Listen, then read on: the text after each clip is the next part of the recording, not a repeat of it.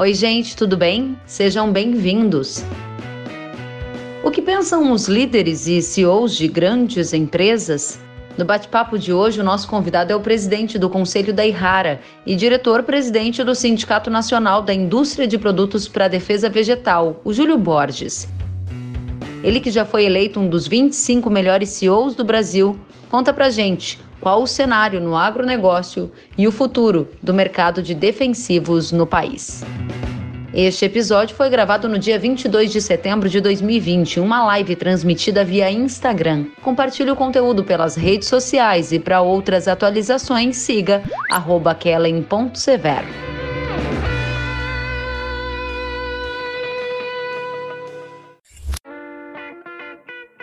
Boa noite, Júlio. Seja bem-vindo. Muito obrigado. É um prazer estar com todos. Vamos lá, Júlio, para começar, qual é a visão do líder sobre o momento atual? O que, que a gente está vivendo hoje que você gostaria de chamar a atenção? Bom, eu acho que todos hoje se sentiram bem orgulhosos ao ver o destaque que o próprio presidente nos deu na ONU, né? Eu acho que você até comentou no seu 3 em 1, e eu também uh, fiquei bem orgulhoso de ver o agro se despontando e um presidente poder se orgulhar de falar de todo o nosso setor. Eu vejo que é um ano especial para a agricultura. Né? Eu acho que o Brasil já ao longo de muitos anos vem se destacando nesse setor. E hoje nós somos líderes, né, Kevin? E, realmente o mundo está dependendo cada dia mais sobre aquilo que tudo nós podemos fazer, podemos produzir aqui no Brasil, né? Muito bem. Então, acho que foi um momento muito especial para todos de fato chamou bastante atenção. O presidente da República é, algumas vezes tratou do agronegócio como o setor que garantiu alimento na mesa do brasileiro, que aumentou a exportação. O agro não parou, de fato, é algo que a gente observou. E essa robustez foi levada a um palco mundial para chamar a atenção da possibilidade de ter produção e também ter sustentabilidade. Você acha que essa mensagem ecoou positivamente ou ainda o foco está em outras questões, Júlio? Eu acho que ecoou sim positivamente, mas nós precisamos ficar atento porque com os outros países que nós competimos, eles tentam fazer com que esse evento da Amazônia, ou a seca rotineira, ou a própria queimada, possa tomar uma proporção maior do que é. Então nós precisamos ficar bastante atento para que isso não possa afetar a nossa imagem e para que tenhamos realmente uma, uma postura bem, bem franca e corajosa ao tratar do tema. Não adianta fugir dele. Mas eu vejo que muitos ainda não se apoderaram da, da fortaleza do Brasil e na área da agrícola em especial e acabam nos afetando por, essa, por esses incidentes. Mesmo agora no Pantanal, eu acho que também eventualmente tratam esse assunto afetando um pouco a nossa imagem. Uhum. Eu acho que o Brasil está passando por um, por um momento muito especial no agro e nós precisamos fazer, fazer uso disso de maneira positiva. É, eu chamo aqui a atenção da nossa audiência, o Júlio, volto a repetir, né? Foi eleito um dos melhores CEOs do Brasil por uma das mais importantes revistas de negócio do mundo, a Forbes. Então nós estamos aqui ouvindo a visão do líder sobre este momento e o Júlio já mencionou que é um momento especial e que o agronegócio está sendo elevado a um outro patamar, fruto também do próprio trabalho que executa, né? Sendo hoje um dos setores que ganhou destaque lá no palco da ONU, uma conferência mundial na Assembleia Geral da ONU. Dito isso, Júlio, eu quero saber como é que está o setor de defensivos. A gente tem visto agora, neste início de plantio da safra de soja, negócios muito antecipados, vendas de soja antecipadas, compras de fertilizantes antecipados. Como é que está no segmento de defensivos? O defensivo também não foi diferente este ano, viu, Kellen? Na verdade, eh, boa parte dos produtos do nosso setor, ele foi já comercializado no começo do ano. Eu diria até final do ano passado, novembro e dezembro, já haviam alguns negócios entre as indústrias e distribuidores e distribuidores e produtores. Já esse ano está ainda mais, né? Já estamos tem alguns produtores e tem alguns negócios já começando para a safra 21/22. Mas esse ano em especial, a maioria dos negócios foram comercializados no começo do ano.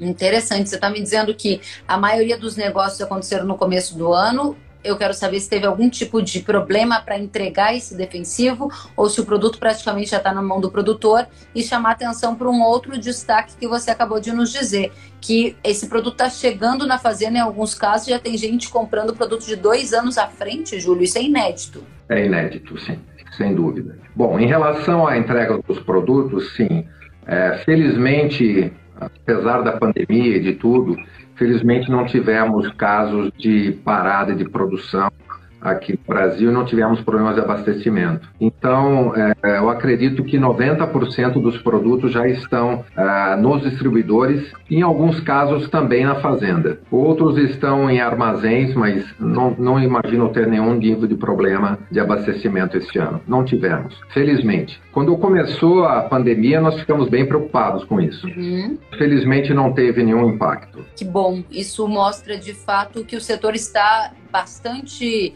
organizado. Afinal de contas, a gente está colhendo uma safra recorde, se preparando, se tudo der certo, para colher mais uma safra recorde e para que essas expectativas se confirmem, é necessário que o defensivo chegue a tempo, que o fertilizante chegue a tempo, que a semente chegue a tempo. E o que você está trazendo é mais um retrato disso, né? Que os defensivos já estão no campo. Agora, ainda olhando para essa antecipação de negócios, como é que estão os preços desses produtos? Como é que faz para fechar o defensivo para 2022 com toda a volatilidade que a gente sabe que o câmbio tem, hein? Esse é um grande complicador. Você imagina que para as indústrias, já no passado foi assim também. Quando fechou o ano, nós estávamos com o câmbio ao redor de 4,30, 4,20 e jamais imaginávamos que essa pandemia, é, pandemia pudesse tomar a proporção que tomou. E quanto mais o câmbio chegasse a 5,90 ou quase 6 reais por dólar, nós esperávamos justamente o oposto. Esperávamos uma apreciação do real. Então o que aconteceu é que a maior parte dos negócios foram comercializados em reais.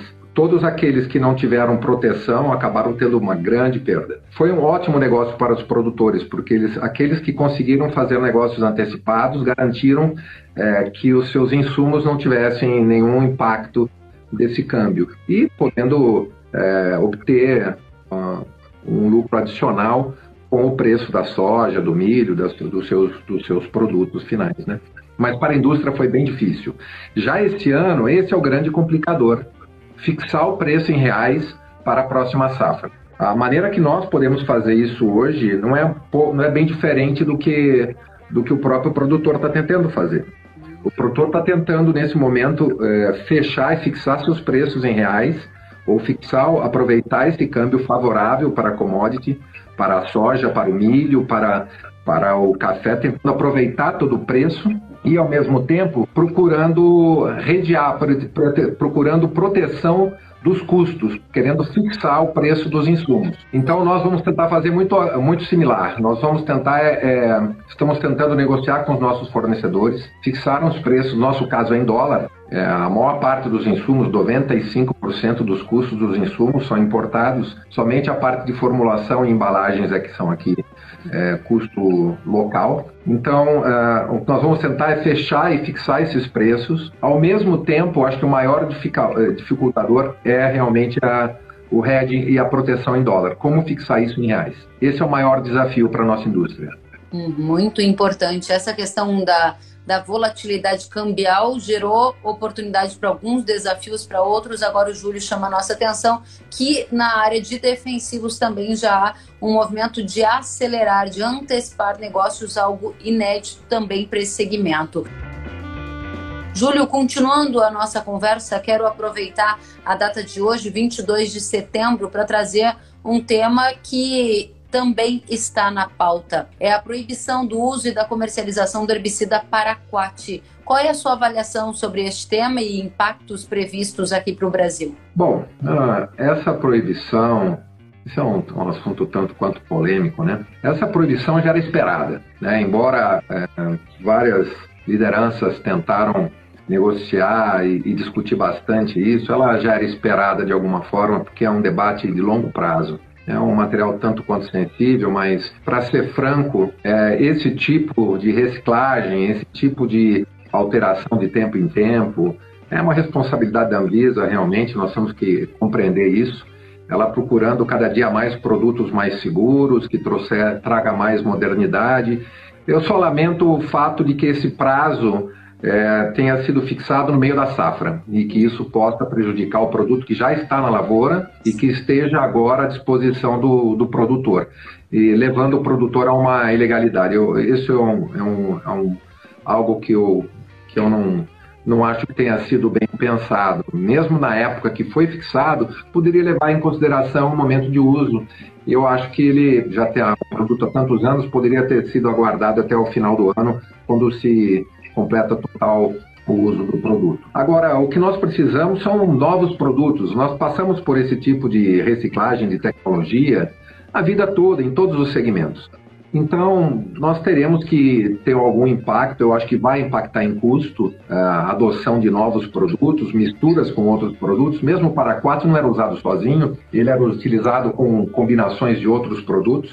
Acho que nós Passamos por esse tipo de reciclagem ao longo do tempo e o produtor vai ter que se adaptar. Nós vamos usar misturas diferentes, vamos usar outras soluções, mas isso é tudo com o próprio benefício. Cada dia produtos mais novos, novas tecnologias virão e o que nós temos que pedir para as autoridades é celeridade nesse processo.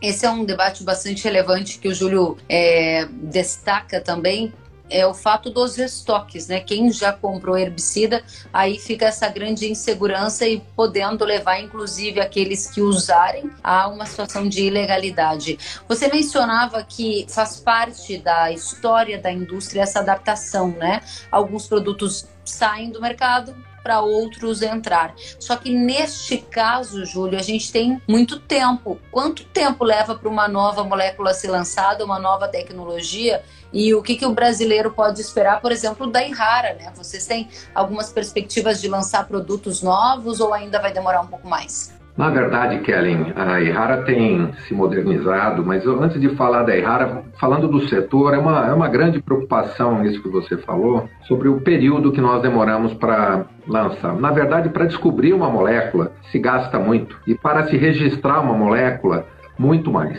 Nós temos levado aqui no Brasil mais de sete anos para registrar um produto. Você imagina de quando você entrega o dossiê completo para que ele seja analisado e possa ser lançado, na média de 7,7 anos foram, ah, foram o tempo, foi o tempo necessário para registro desses últimos produtos. É, muito está se fazendo, a Anvisa tem se modernizado, tem trabalhado bastante, mas a média nos outros países é ao redor de dois a três anos. Então, é, é, mesmo isso, é, para que se tenha toda a segurança, para que se tenha tudo isso, nós temos muitos anos antes para se preparar. Então, normalmente, a gente gasta uns 4 a 5 anos preparando testes de toxicologia, tanto na parte é, animal como meio ambiente, e também de eficácia na agricultura para que a gente possa submeter o produto. Então, você imagina que um produto eventualmente está chegando ao mercado depois de 15 anos de descoberto. Imagina. É muito tempo é muito tempo e os competidores do Brasil têm uma janela mais curta que você mencionava. Algumas modernizações aconteceram na legislação brasileira ou o fato de defensivos serem produtos considerados especiais, tem, tem um monte de cuidado para utilizá-los e para garantir a segurança de quem os maneja, isso pode gerar também um retardamento nos processos. Olha, como bem você disse, né, produtos especiais requerem cuidados especiais. Então, nós é, sempre recomendamos que os produtos sejam, sejam usados na medida certa. Só use aquilo que é necessário. Não use mais, não há garantia nenhuma de que vai ter melhor eficácia melhor controle com doses acima. Pelo contrário, você pode até danificar. Só faça uso com, com o suporte de um agricultor, de um agrônomo só use na correta, trate corretamente, compre de lugares fidedignos, com segurança, de produtos originais. Então, nós temos uma série de medidas que temos tomado na educação do produtor para dar consciência e preparo para uso técnico dos produtos. Eu falava há pouco, né? Nós da Errara devemos estar lançando ao redor de 10 produtos dentre essa, é, dentre dessa safra e a próxima safra. O que mais temos feito para tratar esse ponto é pesquisa e desenvolvimento. Estamos tentando levar tecnologia para o produtor. 10 então, produtos é bastante, hein, Júlio? Você está entendendo que esse é um movimento específico da Irrara Ou você, assim como é diretor do Sindveg, percebe que outras indústrias também estão com esse ritmo no lançamento de novas tecnologias? Na verdade, Kellen, nós tínhamos muitos produtos sobre análise há muito tempo. Tínhamos produtos, como lhe falei, que estavam há mais de sete anos lá. Eu falei, a estatística de 7,7 foi a média do mercado. Nós tivemos produtos nossos com mais de oito anos em espera. São produtos que já deviam ter sido lançados, mas por algum tipo de problema durante a análise, é, tivemos maior dificuldade. Então, são produtos para diversas culturas, para a soja, para o milho, para o arroz, para a cana-de-açúcar, para o café. Nós temos várias frentes, várias frentes, para a pastagem, para várias culturas. Muito bem. E Agora... a nossa estratégia é para estar presente em todas as culturas do Brasil. Interessante, Júlio. Eu tenho aqui pergunta da nossa audiência. O Marcelo Cagiani pergunta, Júlio, com a concorrência na distribuição ficando cada vez mais acirrada, o senhor vê a curto prazo uma mudança no sistema de distribuição de defensivos? Boa pergunta, Marcelo. Qual é a sua visão de negócios nesse sentido, Júlio? Olha, a distribuição está passando por uma grande mudança. Uma grande mudança, sim. Mas nós percebemos que algumas regiões já temos uma estrutura bem adequada. O que eu vejo na distribuição é uma consolidação e eu acho que isso deve ocorrer. São diversas fusões que já ocorreram durante esse ano, durante esse ano e o ano passado, e eu acho que ainda, ainda deve haver mais algumas. Eu acho que a grande preocupação é a qualidade do serviço, garantir que a qualidade do serviço da distribuição chegue ao produtor. Como lhe falei, nós temos a preocupação de que a assistência técnica dos nossos produtos cheguem ao consumidor final. Produtos especiais realmente requerem cuidados especiais, então é, é preciso uma assistência técnica adequada. Antigamente a distribuição ainda estava muito desorganizada. A cada, cada ano que passa, a distribuição vem passando por um processo já de modernização, de melhor administração, melhoria na gestão. Hoje em dia é extremamente necessário. Você sabe que o nosso setor ele é basicamente financiado pelas indústrias. Nosso mercado é de 10 bilhões e 800. Deve haver uma perda de valor esse ano, nós estamos falando de praticamente 11 bilhões de dólares. E ele é financiado basicamente pelas indústrias, a média de 270 dias. Realmente. Então, a, a, própria, a própria eh, distribuição faz parte dessa cadeia, nós financiamos a distribuição também. E a distribuição também faz a gestão de crédito, faz assistência técnica, não é? Então, eh, a distribuição eh, também faz a troca, opera a troca, opera a, a, o preço da soja, do milho no futuro. Então, ela precisou se modernizar para trabalhar como crédito, como financiador também, estendendo os nossos serviços. É bem, é bem importante esse ponto que o Júlio toca, porque é, as formas de financiamento do agro aqui no Brasil se diferem até de outros países e a gente vê de fato essa capilaridade da indústria como uma fomentadora, né, no barter, por exemplo, no financiamento do produtor, e esse é um ponto relevante da gente observar. Ao mesmo tempo, Júlio, que a gente entende que a digitalização está mudando a forma de negociar do produtor brasileiro. Em anos de pandemia, muita gente já comprou pela internet e quer receber o produto cada vez com menos presença física na fazenda. Isso afetou os negócios de vocês em 2020? Passa por uma mudança também nesse sentido a distribuição dos insumos na sua visão para o futuro? Eu acho que sim, mas eu não, eu não, como o nosso setor é muito regulado, eu não espero uh, tanta, eu diria, promoção ou vinculação nesse aspecto. Mas eu espero sim é, melhoria de produtividade no, na, na parte logística, na coordenação de serviço. Essa é uma área onde nós temos também investido para melhorar a disponibilidade dos produtos. Você sabe que a segurança nas fazendas também é um grande problema para o produtor. O produtor hoje em dia também não quer ficar com grandes estoques na fazenda. Então nós também estamos tentando nos é, preparar ah, adequadamente com ah, centros de distribuição para garantir que os produtos estejam à disponibilidade, à disposição do produtor durante o ano. É, eu acho que a logística no Brasil ainda é extremamente delicada, é, com pouca infraestrutura, tudo dependendo somente de, de caminhões, né? nós não temos trens, então é, requer que os produtos estejam disponíveis. Né? Muito bem. Júlio, tenho aqui duas perguntas que são bastante semelhantes. A pergunta por um aspecto, né? A pergunta da Francine Grégio, quais as consequências do aquecimento do mercado de commodities? E eu vou perguntar também aproveitando aqui a questão do Fred Franzen, até quando vai a onda de bons preços nos produtores agrícolas, nos produtos agrícolas? E eu te pergunto como esse momento do boom das commodities impactou os negócios no setor de defensivos. Também aumenta a demanda por esses produtos? Olha, sim e não. Primeiro, é, eu acho que o, o produtor não usa defensivo porque quer, é, porque não é um, um cosmético.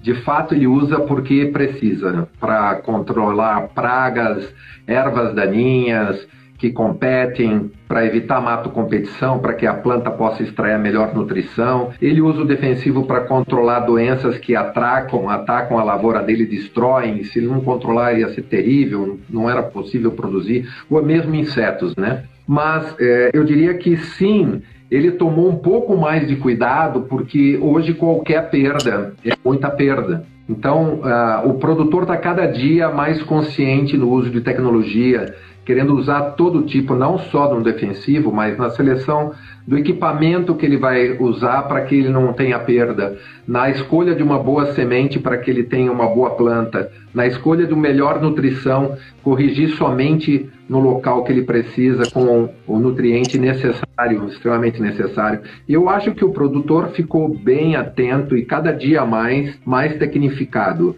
E eu acho que esse ano, sim, nós tivemos é, algumas pressões, algumas doenças mais do que outras. Então, eu acho que nós tivemos um, um aumento, um cuidado maior, eu diria. Nesse ambiente de cuidado maior, isso significa que a área tratada com defensivos no Brasil aumentou e com a expectativa de incremento, por exemplo, na área plantada de soja, vai haver mais uso de defensivos no Brasil, na sua avaliação? Deve haver sim. Olha, a área como um todo deve ter crescido ao redor de 3%, ao redor disso. E o que nós percebemos é que deve ter um aumento ao redor de 6,5%. Pelo menos nós conseguimos prever isso, prever, nós medimos isso através do Sindiveg, através de pesquisas é, localizadas de consumo, não do, de venda, mas de consumo de fato. Mas estudando um pouquinho mais porque foram, elas normalmente estão tratando com problemas de resistência. Resistência é um problema. Sabe que o Brasil é, ele não é só favorável para a agricultura à toa. Você sabe que nós temos aqui terra, que são os elementos principais, né? Terra, agricultável, água, luz, clima.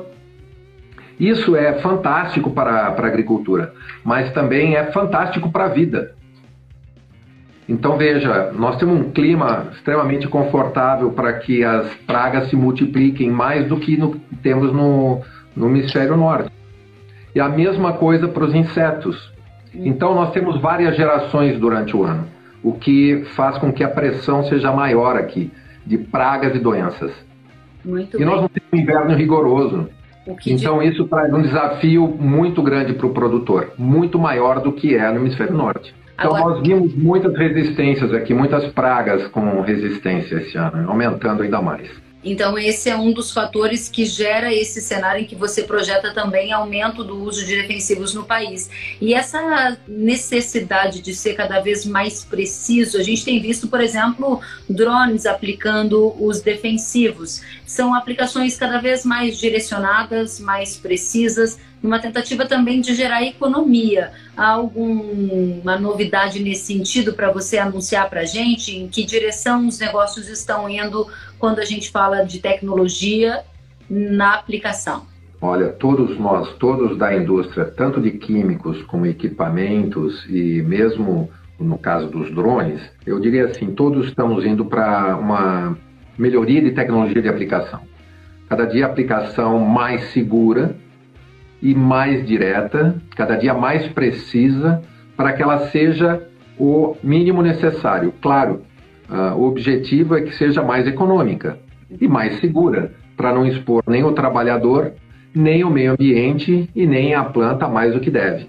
Então, todos nós temos pesquisas nesse sentido. Com certeza. E trabalhamos com outras empresas também, parceiras, para que é, possam ajudar a desenvolver nossos produtos para uma aplicação é, mais correta. E existem várias iniciativas, aquelas inclusive de é, gotejamento para que seja controlado a liberação do produto. E mesmo produtos químicos sendo desenvolvidos, nós temos várias coisas nesse sentido, com catalisadores, tentando reduzir a quantidade de químico nele, fazendo com que a gente encontre sinergia em duas moléculas para que elas, um mais um não seja necessário dois, mas que possa ser 1,8, 1,5, possa encontrar sinergia nesse sentido. Muito bacana.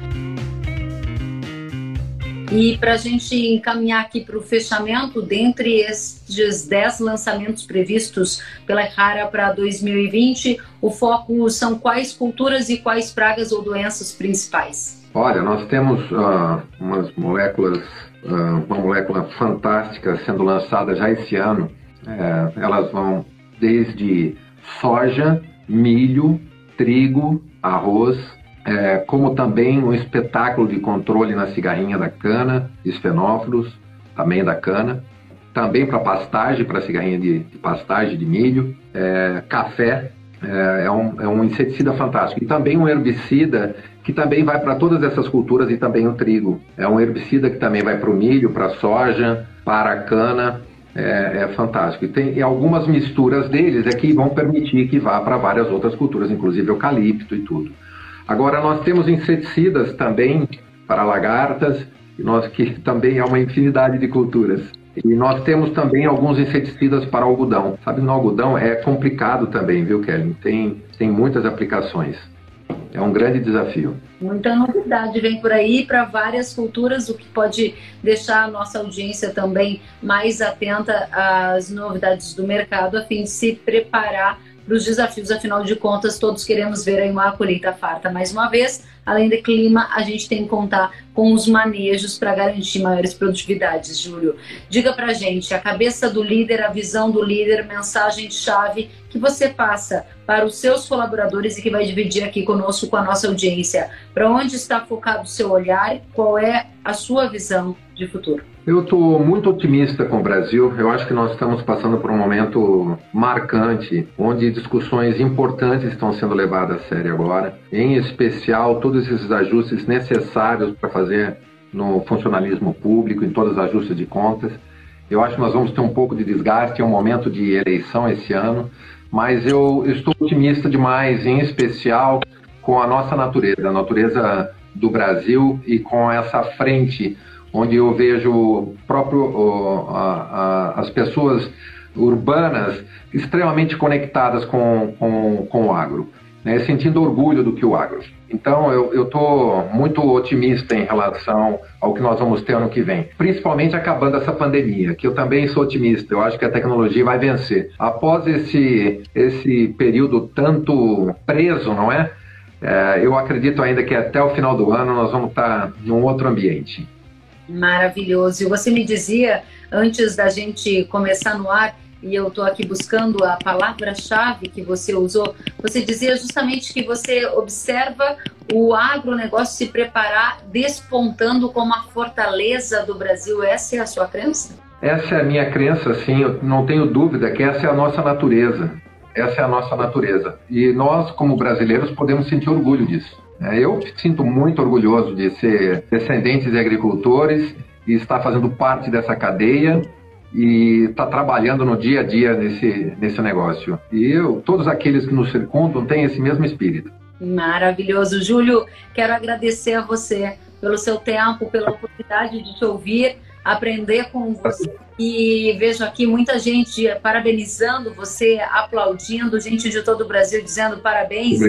E eu estou realmente muito satisfeita de ter estado com você, ter compartilhado para todos nós e dizer que a gente segue juntos, os espaços estão abertos para que você possa voltar mais vezes. Obrigada pela oportunidade e parabéns pelo trabalho. Muito obrigado, Kelly. É sempre um prazer estar com você e com todos os telespectadores. Muito obrigado. Estou sempre à sua disposição. Obrigado, querido.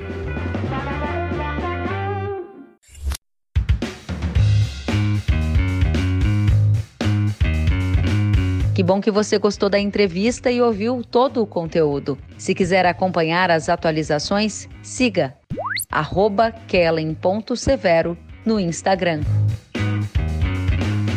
Até a próxima!